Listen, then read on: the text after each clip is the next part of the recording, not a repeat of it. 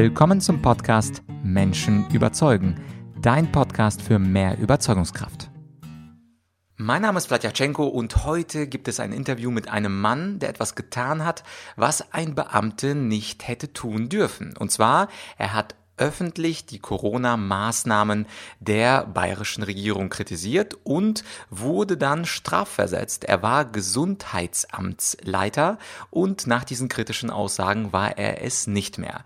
Als Anlass hat er das genommen, um sein neues Buch zu schreiben mit dem Titel Diagnose Panikdemie und sein Name ist Dr. Matt Friedrich Pürner. Er ist, wie ich gesagt habe, ehemaliger Gesundheitsamtsleiter, er ist Facharzt und Epidemiologe Epidemiologe und mit ihm sprechen wir über das Thema Masken, warum er sie unsinnig findet. Wir sprechen über positive Testergebnisse und Schwere der Erkrankung und was davon eigentlich in den Medien vorkommen sollte. Wir sprechen über die kritische Berichterstattung über sogenannte Wellen, die es möglicherweise nicht gibt, beziehungsweise die nicht klar definiert wurden und Stichwort ewiger Lockdown. Das ist auch etwas, wovor viele freiheitsliebende Bürger Angst haben. Ist denn überhaupt das Ende der Maßnahmen definiert, ist abzusehen, was später passieren wird und am Ende etwas positiver, was denn der Ausweg aus dieser Krise ist. Und nochmal, der Dr. Pürner ist selber Facharzt, er ist Epidemiologe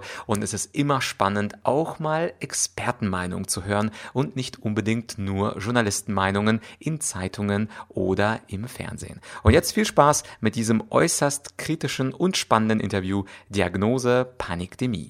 Die Gretchenfrage heute lautet, leben wir in einer Pandemie oder in einer Panikdemie? Und dazu zu Gast heute bei Menschen überzeugen ist Dr. Pürner. Er ist Facharzt, Epidemiologe und er war Gesundheitsamtsleiter in Bayern. Und heute ist er zu Gast unter anderem, weil er ein neues Buch geschrieben hat, und zwar das Buch Diagnose Panikdemie. Herr Pürner, danke, dass Sie sich die Zeit genommen haben. Vielen Dank für die Einladung. Grüße Gott. Hallo, äh, ich bin ja auf Sie aufmerksam geworden, weil Sie strafversetzt wurden. Ich dachte, sowas gab es früher in einer anderen Art von Staaten, aber in Bayern ist es scheinbar möglich. Was haben Sie denn so Schlimmes verbrochen? Nun ja, also Strafversetzung ist mein Terminus. Ähm, ordentlich heißt es Abordnung. Äh, zunächst mit dem Ziel einer Versetzung. Nun, was habe ich gemacht? Ähm, ich habe einige Maßnahmen der äh, Pandemie kritisiert. Und ähm, das habe ich wohl so stark gemacht, ähm, dass man sich irgendwann entschieden hat, mich abzuordnen oder wegzuversetzen. Ja. Das heißt, wo waren Sie vorher und was müssen Sie jetzt tun? Äh, ich war vorher Leiter eines Gesundheitsamtes ähm, in Schwaben. Und äh, da, da hat man natürlich die ganze Zeit jetzt mit der Pandemie zu tun gehabt. Deshalb hatte ich ja auch äh, ganz äh, enge Einblicke in diese Abläufe und äh, welche Auswirkungen die Maßnahmen auf die Bevölkerung haben. Ähm, und dann wurde ich relativ schnell abgeordnet ans Bayerische Landesamt für Gesundheit und Lebensmittelsicherheit und sollte dort eine neue Abteilung aufbauen. Mhm.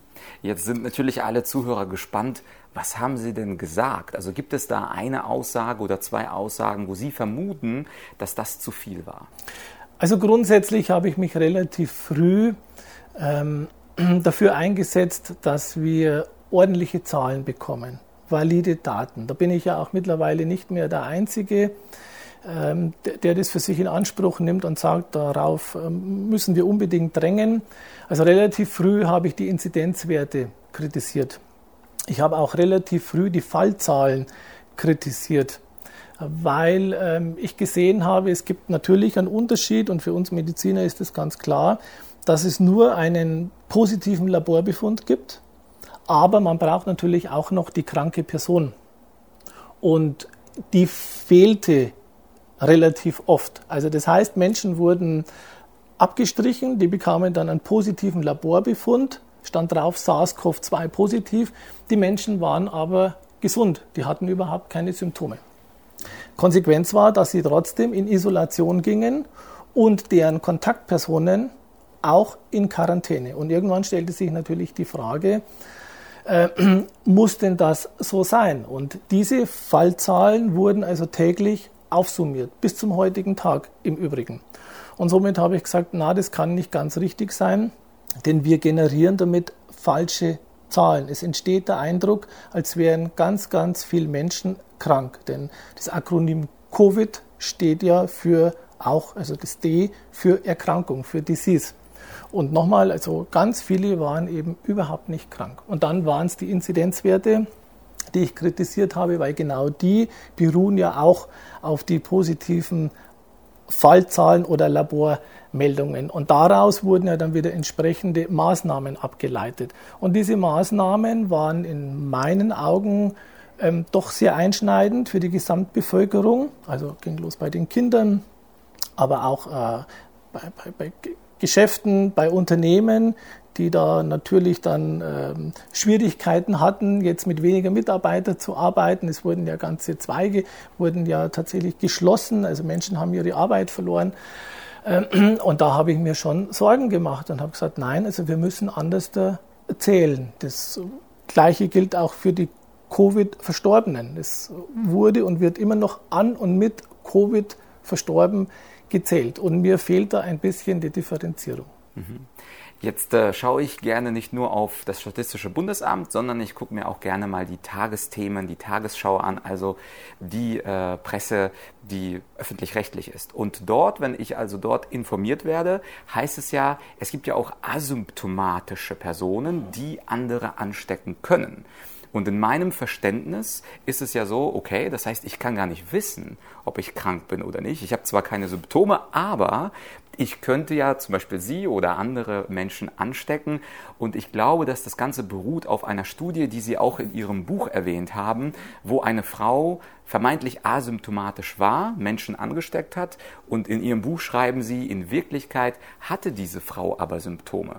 Und nach meinem Verständnis haben auch viele Menschen heutzutage Angst, warum sie auch gerne die Maske tragen. Es kann ja sein, aus Solidarität, ich bin zwar kerngesund, ich fühle mich gut, aber ich könnte, ich habe ja gelesen, ich könnte ja asymptomatisch Menschen anstecken. Ist es nun Hokuspokus? Kann man asymptomatisch sein und Menschen anstecken? Oder da gab es ja, glaube ich, auch eine Studie, die von Herrn Drosten mit erwähnt wurde.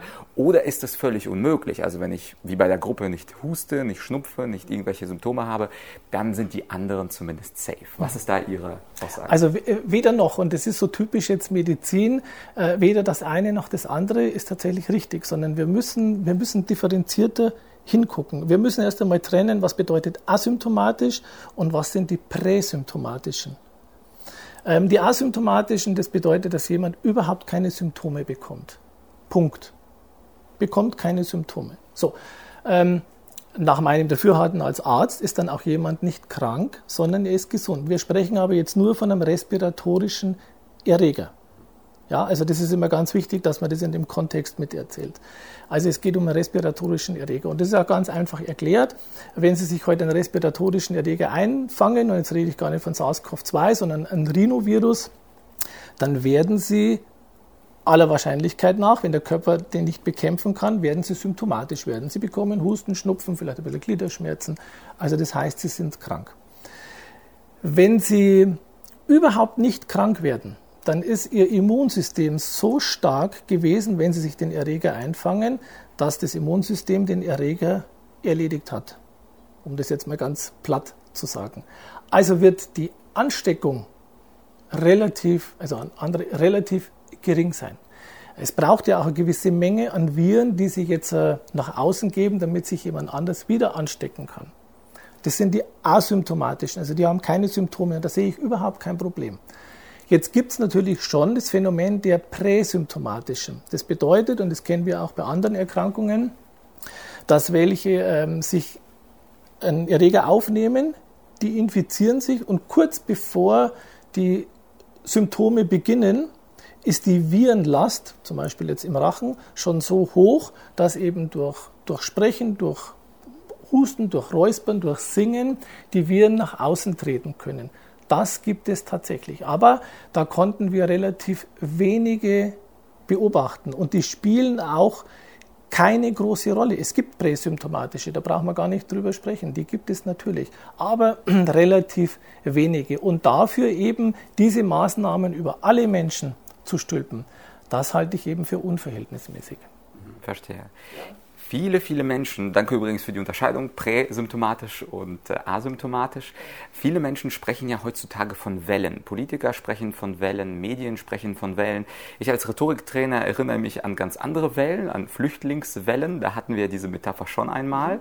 Und in Ihrem Buch, da sagen Sie ganz schön, dass äh, das Wort Welle oder dieser Begriff gar nicht definiert ist. Ab wann gibt es eine Corona-Welle, ab wann gibt es sie nicht? Nun zähle ich, glaube ich, bisher mit den öffentlich-rechtlichen drei Wellen insgesamt. Richtig, genau. Wie viele Wellen zählen Sie? Gibt es Wellen und was hat das mit diesem Begriff auf sich? Ah, auch das ist wieder, da liegt wieder die Wahrheit in der Mitte. Ein Erreger, ein respiratorischer Erreger, gerade die Coronaviren, wir kennen ja Coronaviren schon relativ lange, ähm, verhalten sich saisonal. Das wissen wir, genauso wie die Rhinoviren. Und die kommen immer wellenförmig. Im Herbst, im Winter tauchen die auf, wellenförmig und selbst im Winter flachen die wieder ab und kommen wieder und flachen wieder ab und so meistens im Mai, da gibt es einen schönen Spruch, im Mai ist Corona oder die Influenza vorbei, ähm, flacht das Ganze ab. Im Sommer ist dann relativ wenig und dann im Herbst geht es wieder nach oben. Also das ist wellenförmig. Die Welle, so wie das immer besprochen wird, suggeriert ja gleich ganz was anderes. Sie haben ja ganz eine andere Assoziation, wenn ich zu Ihnen sage, da kommt eine Welle. Das ist was Bedrohliches. Es sei denn, Sie sind der Surfer und freuen sich darauf, dann ist das was Positives. Im Prinzip ist aber Welle irgendwie schon negativ konnotiert. Und das finde ich eben nicht richtig. Man müsste den Menschen wirklich mal erklären, was soll denn Welle bedeuten? Denn im Prinzip kann ich auch aus 100 Fällen, nur aus 100 Fällen ähm, in einem Koordinatensystem eine Welle generieren. Die kann ich Ihnen aufzeigen. Dann schaut es aus wie eine Welle. Der Unterschied ist jetzt der, für die Influenza wurde eine Welle definiert. Da wurde das gemacht. Und da wurde eine Welle so definiert, dass man sagte, wenn in diesen Sentinel-Praxen ungefähr jede fünfte Probe positiv ist auf eine Influenza, dann sprechen wir vom Beginn einer Welle. Das heißt, wir hätten eine positiven Quote der Testung von 20 Prozent. Nun gucken Sie mal bitte nach auf der RKI-Seite, wann wir denn jemals bei SARS-CoV-2 eine positiven Quote von 20 oder mehr Prozent erreicht haben. Mhm. Habe ich nicht gesehen. Ja, und deshalb glaube ich, muss man das tatsächlich ein bisschen ähm, genauer differenzieren. Ja, es gibt wellenförmige Bewegungen, aber die Welle, diese eine Welle oder diese zweite oder diese dritte, nun, die gibt es halt mal so eben nach meinem Dafürhalten eben nicht, weil sie gar nicht definiert ist. Und jetzt bin ich wieder bei meiner ersten Aussage. Auch hier muss man wieder gucken, was zählen wir denn alles als Fälle? Und da sind ja doch einige dabei, die nur positiv getestet worden sind. Man könnte dann eben auch, und ich bin mir jetzt nicht ganz sicher, aber ich glaube, äh, ein bekannter Virologe hat in den letzten Tagen tatsächlich dann doch mal von einer Laborwelle gesprochen. Ja, äh, die meisten glauben ja, und ich glaube mit den meisten meine ich vor allem über 50 Prozent der Menschen, dass obwohl vielleicht die Fallzahlen komisch gezählt werden, obwohl der Inzidenzwert zum einzigen Wert erklärt wurde, dass man durch die Maßnahmen oder wegen den Maßnahmen diese Pandemie eingefroren hat oder etwas minimiert hatte. Genau, und Sie sprechen auch ähm, im Buch von einem ganz interessanten Gedankenkonstrukt, dem der Präventionshypothese, ja. ja, dass man denkt, also im Zweifel, wir haben ja, wir tragen Masken, wir haben viele Geschäfte zugemacht, im Zweifel ist es deswegen passiert, dass die Zahlen jetzt nicht explodieren, dass wir jetzt nicht Hunderte von Tausenden Toten haben, sondern eben relativ vergleichbar wenig, wenn man jetzt vorher von 500.000 oder ähnlichen Zahlen an Toten gesprochen hatte in Deutschland. Kann man das denn so sagen, dass wir dank den Maßnahmen die Pandemie eingedämmt haben? Nein, man kann es vermuten. Aber wir wissen ja doch alle nicht, wie es denn ausgegangen wäre ohne einen Teil der Maßnahmen. Das wissen wir einfach nicht. Man kann es nur, man kann es nur vermuten. Aber wirklich wissen tun wir das nicht. Und auch da bin ich wieder bei meiner Lieblingsaussage, es fehlen uns valide Daten. Ähm, welche Maßnahme denn jetzt wirklich die bessere war, kann Ihnen keiner sagen, denn die Maßnahmen wurden nie einzeln auf den Prüfstand gestellt. Man hat nie einfach mal gesagt, ach, jetzt nehmen wir nur die Maske, lassen Maske tragen und dann gucken wir, was passiert. Wir haben nie einfach nur gesagt, nur Abstand oder nur die Händehygiene, sondern das war immer ein, ein, ähm, ein Bündel an Maßnahmen. Aber letztendlich, wie viel die Maßnahmen gebracht haben, das kann Ihnen doch ehrlicherweise keiner sagen. Dass die Politik natürlich das jetzt für sich in Anspruch nimmt, das ist mir vollkommen klar, denn man muss ja auch die Maßnahmen da irgendwo rechtfertigen. Aber so ganz korrekt erscheint mir das nicht. Wir wissen aus der Vergangenheit, und jetzt komme ich auch aus der ähm, Infektionshygiene, dass ganz banale Maßnahmen schon wirklich geholfen haben, die sind evidenzbasiert. Beispielsweise, äh, beispielsweise Händehygiene. Eine ordentliche Händehygiene in der Grippe- und Winterzeit. Das wissen wir das sorgt dafür, dass sich Menschen nicht so schnell anstecken, gerade wenn es dann auch um Schmierinfektionen geht. Ähm, Abstand halten, ganz sicher wichtig, ganz sicher gut. Aber bitte auch nur dann im Winter, wenn gerade wieder mal die Grippezeit ist, wenn Husten- und Schnupfenzeit ist. Und die allerbeste Maßnahme, die ein Arzt aussprechen kann, ist, bitte bleibt doch zu Hause, wenn ihr krank seid. Und da hat sich gerade jetzt im Moment was umgekehrt. Wenn Sie 2019 den Chef angerufen haben und haben gesagt, ich bleibe zu Hause wegen einem Schnupfen, dann ist man sicher belächelt worden. Von den Vorgesetzten und natürlich von den Mitarbeitern. Man hat gesagt, ja, was ist denn da? Mit einem Schnupfen bleibt er zu Hause. Heute gehört es mit dazu und man ist solidarisch und schützt die anderen. Ich fand es früher schon in Ordnung, dass man sagt, ich habe jetzt tatsächlich Schnupfen, ich habe Husten, denn solange die Nase läuft, solange sie husten, kann man davon ausgehen, dass sie dann wirklich in der infektiösen Phase sind. Und dann ist doch das super, wenn man zwei, drei Tage zu Hause ist, man kuriert sich aus und man steckt die anderen nicht an. Also das wären so Maßnahmen, die wissen wir, dass die von früher funktionieren und die kann man auch so lassen. Mhm, verstehe. Und äh, zum Ende des Buches, da sprechen Sie auch über die Maske. Viele Kinder sitzen ja seit Monaten mit Maske. Jetzt haben wir Sommer 2021. Die Inzidenz ist ungefähr bei 10. Und Sie sagen, Masken für Schüler, für junge Menschen sind unsinnig. Mhm. Könnten Sie das begründen, weil viele Menschen sagen ja, Kinder sind potenzielle Superspreader, laufen von links nach rechts. Sie werden zwar selber nicht todkrank, aber stecken andere Menschen an. Was sagen Sie zu den Masken? Sind sie, sind sie ja eben gerade nicht. Also es gibt jetzt mittlerweile genügend Studien und Daten, die zeigen, dass die Kinder nicht überproportional stark am Infektionsgeschehen insgesamt teilnehmen. Das war auch meine praktische Erfahrung. Das ist ja auch was, man muss ja auch mal gucken, wie viel praktische Erfahrung hat man auf dem Gebiet und die habe ich natürlich, denn als Gesundheitsamtsleiter konnte ich ja sehen, was passiert, wenn ein Kind in der Schule krank wurde, ja, in, in der Klasse.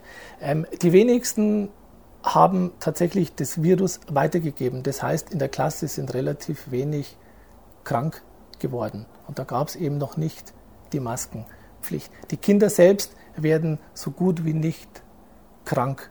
Wenn, dann haben sie mal eine kleine Erkältung, aber ansonsten ist das eher kein Problem.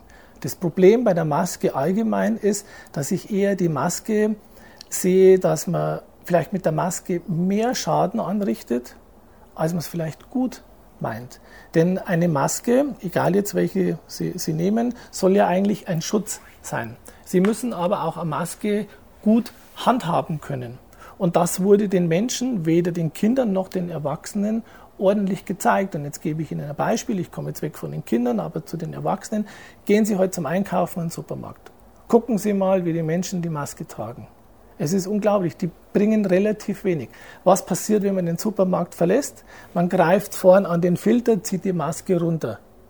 Man nimmt die Maske entweder unter das Kinn oder man stülpt dann drüber. Wenn man jetzt mal davon ausgeht, dass die Maske mit Erregern behaftet ist, ja, wo haben sie dann die Erreger? An den Fingern, an den Händen. Sie greifen dann wieder zum Einkaufswagen, sie greifen woanders hin und natürlich, auch wenn man sagt, ähm, SARS-CoV-2 wird auch über Aerosole übertragen, die Schmierinfektion wird trotzdem weiterhin eine Rolle spielen. Und somit wird man auch das Virus weiter verbreiten. Also ich finde Masken grundsätzlich nicht besonders gut als Maßnahme, aber bei Kindern tatsächlich überflüssig. Und jetzt komme ich zurück zu dem Buchtitel. Ich habe ja in der Einleitung gesagt, leben wir in einer Pandemie oder Panikdemie? Das mhm. ist ja auch äh, die Frage gewesen und der Titel des Buches. Was ist denn jetzt nun wahr? Leben wir in einer Pandemie oder in einer Panikdemie? Naja, äh, was ist wieder wahr? Das liegt im Auge des Betrachters. Ähm, natürlich hatten wir zu Beginn eine Pandemie, weil eben ein ähm, neuer Erreger, SARS-CoV-2, über die ganze Welt sich verbreitete. Das ist so ungefähr die Definition einer Pandemie. Ja, das will ich ja gar nicht in Abrede stellen. Aber dann muss man mal hingucken, was passiert denn jetzt genau? Also wie viele Menschen werden krank? Wie schwer werden die Menschen krank? Wie viele Menschen sterben? Lieblingsbeispiel, man braucht wieder gute, valide Zahlen. Ähm, in den vergangenen 15, 16 Monaten habe ich aber erkannt, dass die, die Wörter, die Bezeichnungen, die Begrifflichkeiten so drastisch gewählt wurden, dass Menschen regelrecht in Panik verfallen. Wirklich, die sind, die sind voller Angst. Und man kann das jetzt ganz gut erkennen. Man kann mit, mit verängstigten Menschen gar nicht mehr ordentlich diskutieren. Die sind so voller Angst besetzt, daran zu sterben, schwer zu erkranken, dass eine normale Kommunikation, eine Argumentation überhaupt nicht mehr möglich ist. Und da schwingt schon das Wort Panik mit und ich halte das halt für den absolut falschen Weg. Denn was passiert denn, wenn wir es mal wirklich mit einem wahrhaft gefährlichen Erreger zu tun haben? Also einem, wo ganz, ganz viele Menschen sterben, dann wird man das vielleicht unter Umständen gar nicht mehr ernst nehmen. Da habe ich schon Sorge. Oder aber auf der anderen Seite, und das glaube ich, das passiert jetzt gerade, ich habe immer noch vor ein paar Monaten gesagt, die Gesellschaft wird sich spalten. Nun sage ich, die Gesellschaft ist gespalten. Und ich bin mir nicht sicher, wie wir das noch auflösen können, wie wir diese Gräben überwinden können. Denn ich fürchte tatsächlich, dass uns manche Maßnahmen erhalten bleiben. Aber nicht aus fachlicher Sicht, sondern rein nur aus panischer Sicht. Und deshalb der Buchtitel, deshalb auch so abgesetzt. Mhm, ja, verstehe. Jetzt bin ich jemand, der von der Ausbildung her Politikwissenschaften studiert hat. Und insofern gucke ich natürlich weniger auf die Unterscheidung von medizinischen Begriffen, sondern was die Regierung an Begründung und auch an Ende in Aussicht stellt dieser, dieser Pandemie-Maßnahmen. Am Anfang hieß es ja, wir müssen ganz, ganz viele Tote befürchten. Und ein paar Monate später und auch ein Jahr später, 2020, gab es viele Statistiker, die gesagt haben, es gibt gar keine Übersterblichkeit Sicherheit für das Jahr 2020. Dann habe ich äh, beobachtet, dass die Politik gesagt hat, okay, aber das Gesundheitssystem, das müssen wir vor Überlastung schützen durch die Lockdowns. Dann guckt man sich die Divi-Zahlen an, die Belegung der Krankenhäuser. Es wurden ja eher Betten abgebaut im Pandemiejahr und ähm, die Intensivbetten, um die es ja geht, dann in Extremfällen, die blieben so immer bei 5000. Die schwanken zwischen 4 und 6000. Das heißt also, das zweite Argument, dass eben das Gesundheitssystem überlastet wird durch die Pandemie, gilt auch nicht, wenn man sich die Zahl des Statistischen Bundesamtes und weitere anguckt. Und dann habe ich gesagt, okay, aber jetzt gab es dann die Impfung irgendwann ab dem, ab dem Herbst. Da hat die Politik gesagt, gut, äh, wir müssen die Risikogruppen schützen und wir müssen sie impfen, weil gerade die Todesfälle in den über 70, 80-Jährigen äh, vor allem gehäuft vorkommen. Da habe ich gedacht, wunderbar, warten wir, bis die Risikogruppe geimpft ist. Jetzt ist die Risikogruppe geimpft, Stand äh, Sommer 2021 und trotzdem ist das Ende des Lockdowns nicht in Sicht.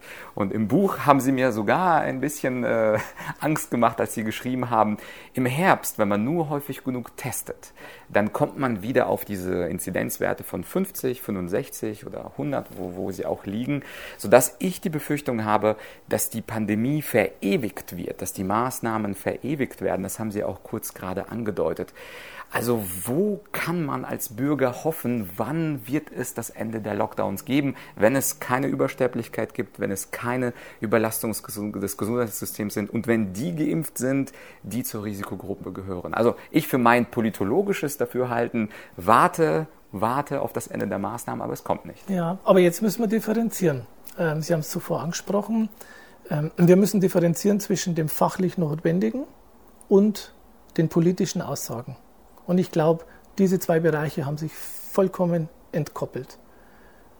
Das Virus und die Maßnahmen, das ist eigentlich nur noch politisch. Aus fachlicher Sicht kann ich sagen, bei uns, die, die wird es dann heißen, die Epidemie in Deutschland, die kann man für beendet erklären. Das Virus wird bleiben, es wird endemisch werden. Das heißt, es wird heimisch, es wird sich immer wieder verändern, es wird immer wieder Varianten geben und es werden sich immer wieder Menschen anstecken. Das wird so sein. Auch wenn sie geimpft sind. Denn irgendwann wird sich das Virus so verändern, dass nicht mehr gegen den Impfstoff wird. Und dann muss man halt eben, wenn man den möchte, nachimpfen. Das ist dann eben eine, eine Abwägung. Risiko-Nutzen-Verhältnis will man das Risiko Nebenwirkung Impfung eingehen oder sagt man, ich vertraue einfach meinem Körper, meinem Immunsystem, das wird das schon schaffen. Das ist die fachliche Sicht.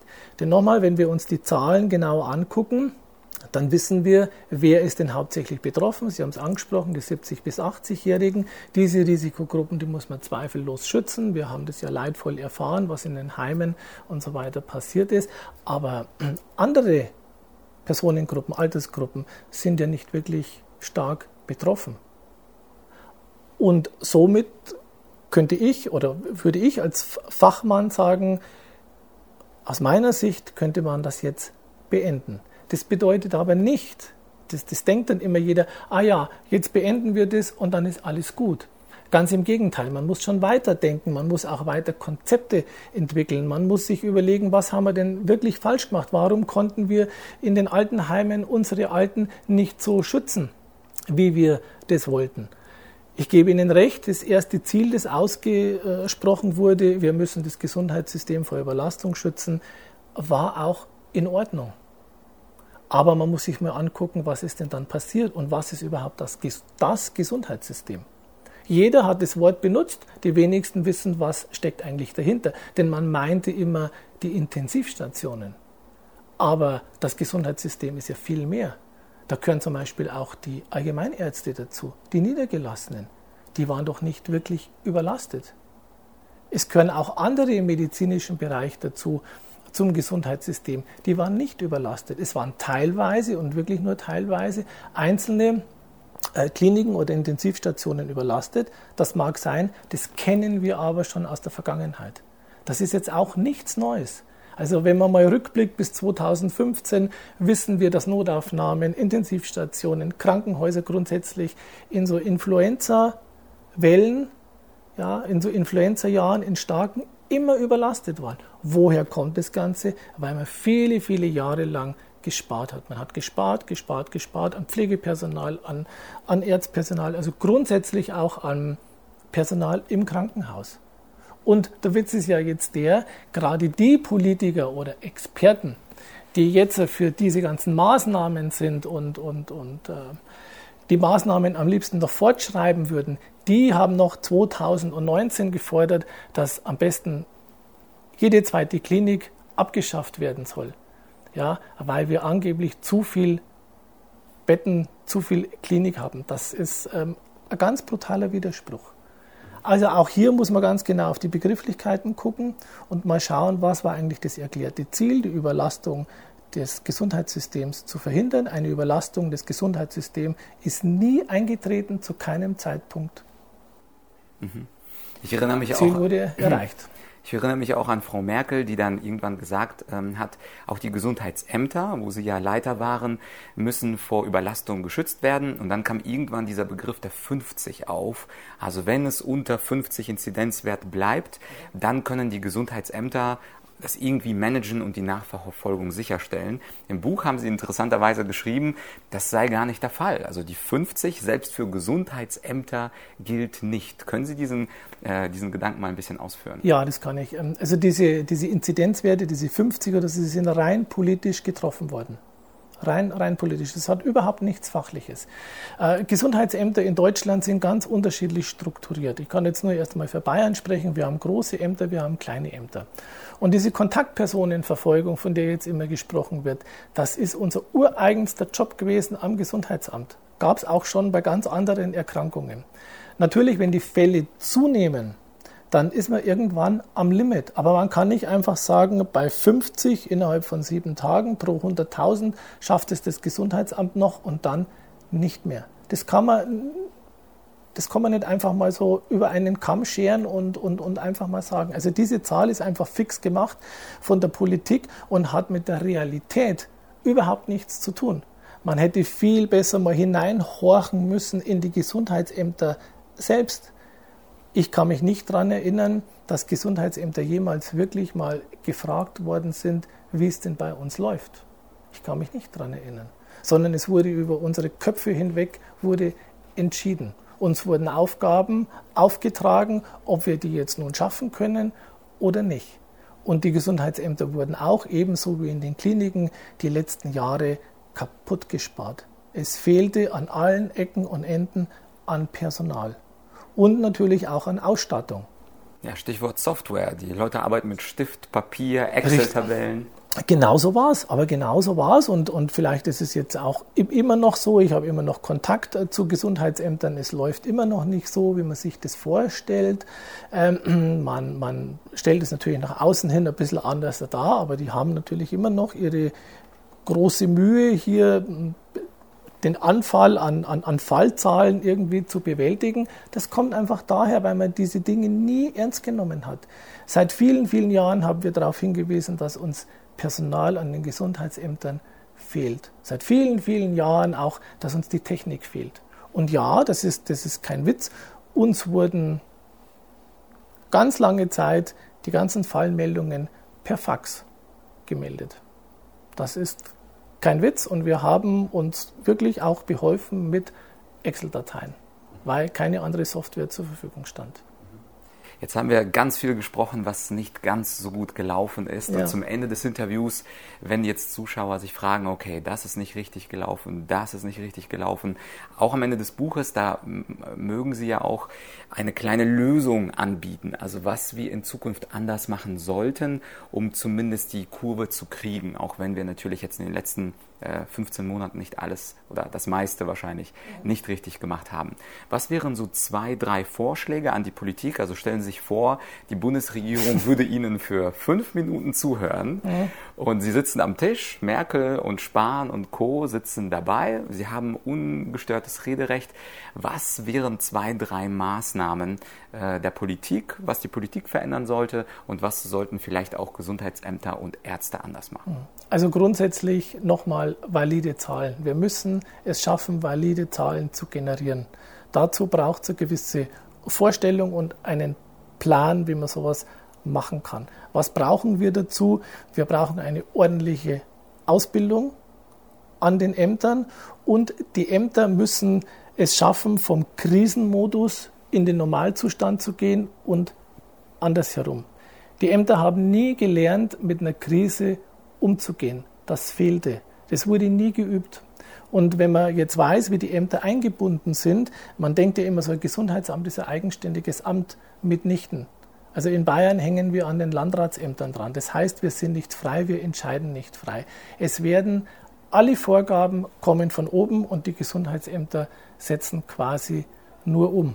Im Krisenfall ist es mehr als schlecht. Also braucht es zwei Strukturen dass man sagen kann, wir sind jetzt im Krisenfall, die Gesundheitsämter werden, also ich wäre grundsätzlich dafür, dass Gesundheitsämter wieder frei wären, eigenständige Ämter ohne Anbindung an die Landratsämter und dann eben im Krisenfall direkt angebunden an das RKI.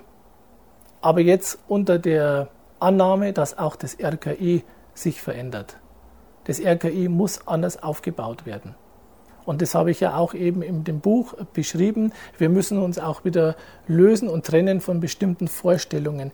Dieses ganze Beamtische, das wir an den Tag legen, das ist einer Krise nicht zuträglich. Da sind viel zu viele Hierarchien dazwischen geschalten, die dann irgendwo in der Mitte entscheiden. Und das ist, glaube ich, schon sehr die Realität, dass ganz oben die, die wirklich dann entscheiden, nur das an Information bekommen, was so der Mittelbau vielleicht durchlässt. Und die, die ganz unten an der Basis arbeiten, so wie wir an den Gesundheitsämtern, haben überhaupt gar nicht die Chance zu sagen, wir müssen es anders machen.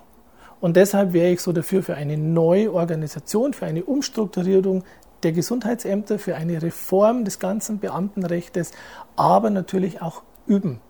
Wir brauchen, ich habe das auch beschrieben, wir brauchen so eine Art Rat, einen Expertenrat, wenn es um eine Krise geht, der aus verschiedenen Playern besteht.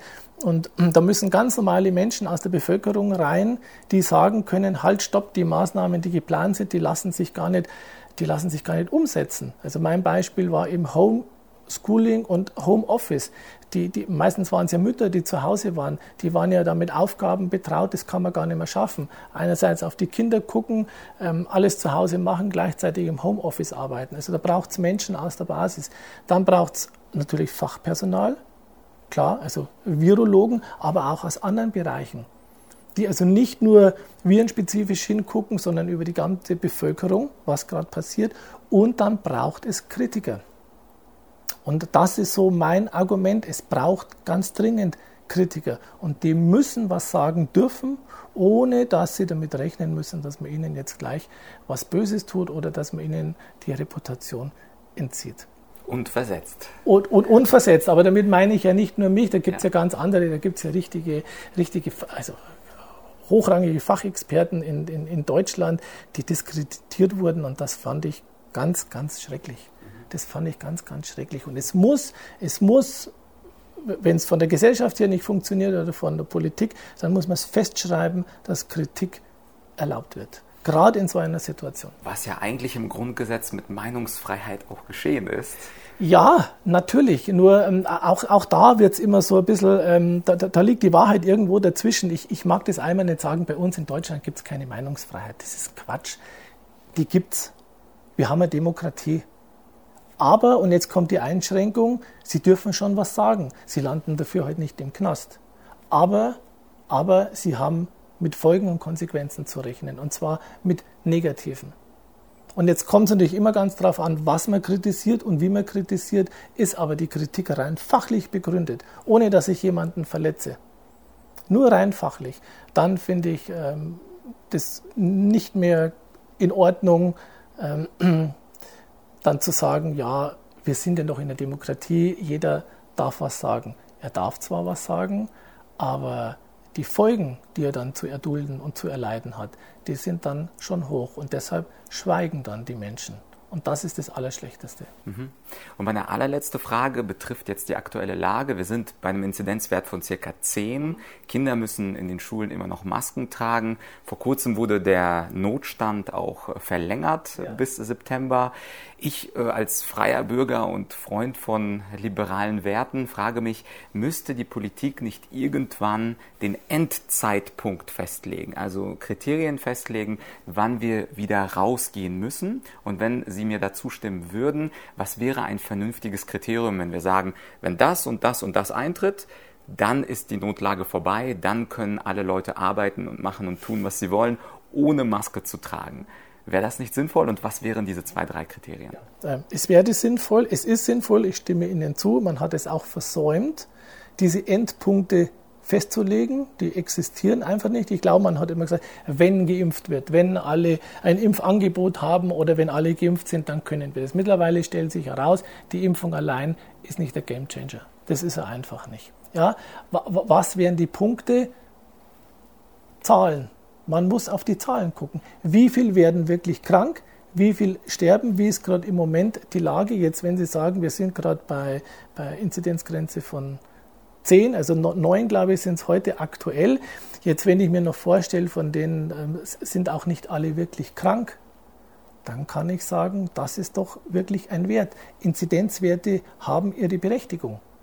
Gar keine Frage, aber die müssen eben richtig gezählt werden. Das ist der Punkt. Also wir müssten uns auf die Kranken konzentrieren, wir müssen uns darauf konzentrieren, wie ausgeprägt ist die Erkrankung, also wie schwer leidet das ganze Gesundheitssystem.